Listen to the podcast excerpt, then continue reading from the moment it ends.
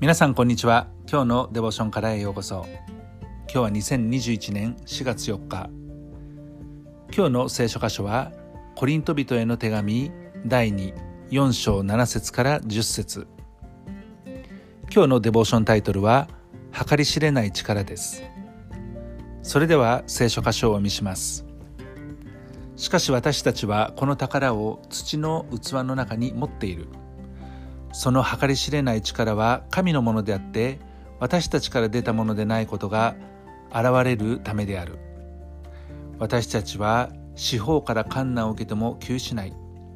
途方に暮れても行き詰まらない。迫害にあっても見捨てられない。倒されても滅びない。いつもイエスの死を好みに覆っている。それはまたイエスの命が好みに現れるためである。私たちのうちには神の計り知れない力があるんだとこの聖書箇所は言っています。神が私たちのうちに住んでおられるからですね。ですから私たちはたとえ四方から前から後ろから横から観難を受けても窮することはありません。途方に暮れてしまっても行き詰まることはないんです。迫害にあっても見捨てられることはありません。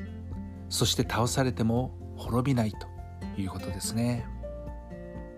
私たちはそのように苦しい中にあるともうダメだと思ってしまいますけれどもそんなことないんだよというふうに言っています。なぜかというと神が私たちのうちに住んでいるこの宝をこの私たちの体つまり体というのは土からでできていますから土の器というふうに言うことができますけれども土の器の中にこの神様の計り知れない力を宝のようにして持っているんだというふうに言っていますね。神が私たちのうちに住んでいると先ほど言いましたけれども私たちはイエスの死を好みに追っているんです。イエスの死によって私たちの罪が許されそしてあがなわれている。この死んだ命とともに生きて働いている命イエスの命がこの身に現れるようにしてくださっている。先週はイースターをお祝いしましたけれども死からよみがえられたイエス様復活の力を持って私たちのうちに働いてくださる。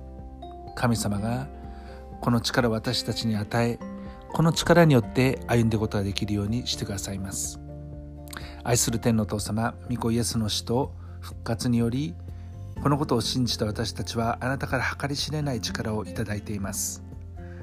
今週もあなたが力を私たちのうちにまた私たちを通して表してください。主イエス・キリストの皆によってアメン。神様の祝福が豊かにありますように。